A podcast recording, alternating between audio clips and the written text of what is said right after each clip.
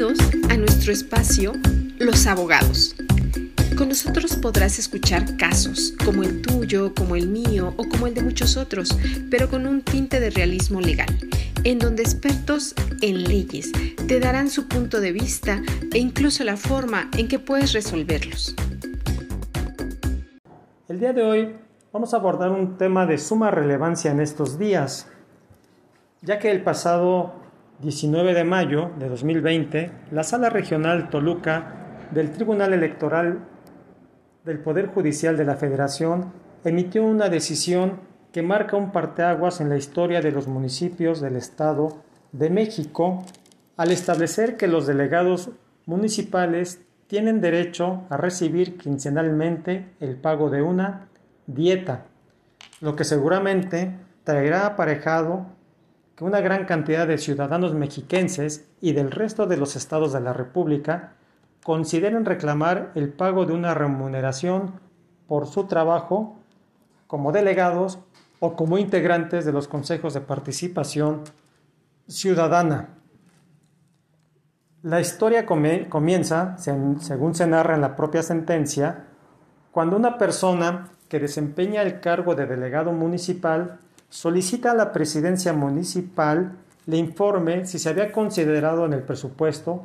que se remitió al Congreso local, en este caso del Estado de México, una partida en la cual se le considerará el pago de algún tipo de remuneración.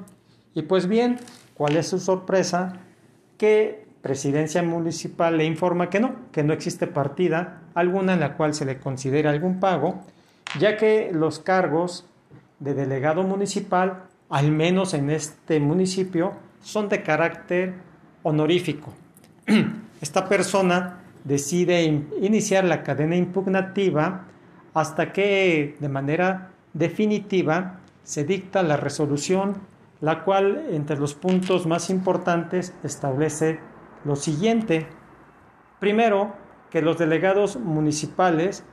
son servidores públicos y de hecho esa calidad ya se les encuentra reconocida en la propia legislación del Estado de México y diría yo de, de todas las entidades federativas. Segundo, que al ser servidores públicos, dada su naturaleza de servidores públicos, los delegados municipales tienen derecho a una remuneración la cual debe ser proporcional a sus atribuciones. En este sentido, se dice que las atribuciones de los delegados municipales son el tener derecho a participar en el servicio público de manera igualitaria y efectiva, así como la responsabilidad concomitante en el ámbito convencional. Para, para arribar a estas conclusiones, la sala Regional Toluca del Poder Electoral, del, Poder Electoral Federal eh, toma los siguientes criterios. Dice que toda persona que desarrolle un trabajo tiene el derecho a obtener una remuneración por ese trabajo desempeñando, sustentándose en una serie de consideraciones del orden jurídico tanto nacional como internacional, dentro de los cuales destacan el derecho humano al trabajo, reconocido en el artículo quinto de la Constitución, eh, el, hecho de que los derechos humanos son irrenunciables y si bien es cierto, los mismos se pueden abandonar, pero siempre van a estar ahí. Y el hecho de que, no se, de que se haya aceptado una convocatoria o un puesto sin el pago de un salario, esto no implica que el, empleado, el servidor público, renunció al pago de salario porque se insiste. El trabajo es un derecho humano, eh, todo trabajador tiene derecho a una remuneración y siendo así, nunca se podrá renunciar a este, a este derecho. También se hace referencia a ordenamientos de tipo internacional, como la Convención Americana de los Derechos Humanos, la Carta Democrática Interamericana, eh, solamente por mencionar, por mencionar algunos. Bien, eh, eh, con esta serie de planteamientos que se hace la autoridad judicial electoral, se establece que los delegados municipales deberán recibir una dieta, más no un salario.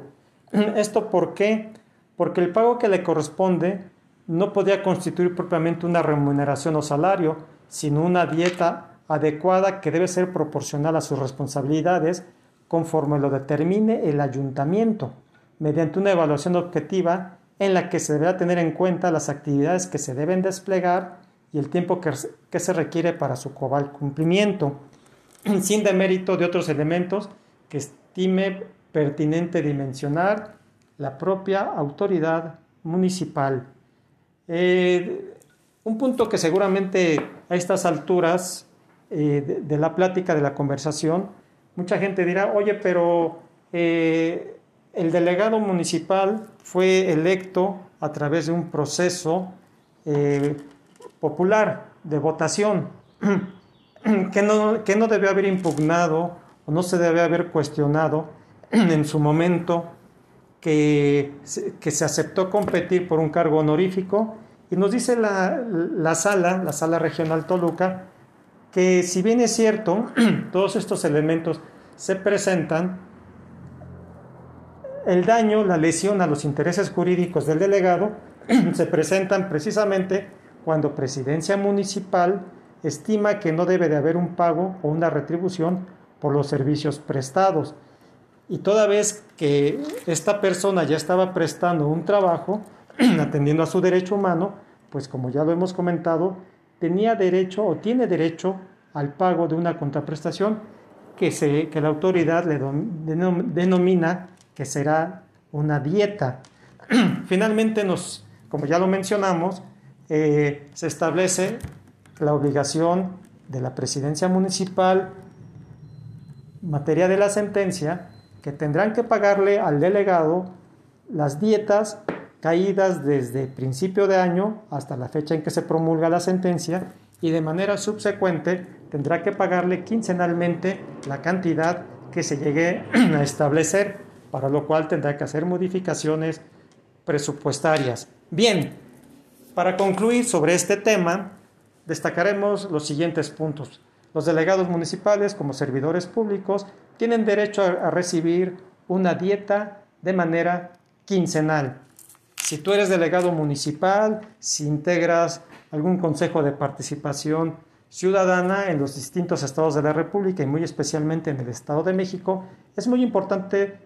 que pidas asesoría legal especializada en la materia electoral laboral para que se evalúe tu caso y se pueda determinar si después de un procedimiento legal puedes alcanzar los beneficios para obtener el pago justo por tu trabajo. Si te gustó este capítulo, compártelo con un amigo. Así lograremos que un mayor número de personas conozcan sus derechos, ayudándonos además a difundir la cultura jurídica.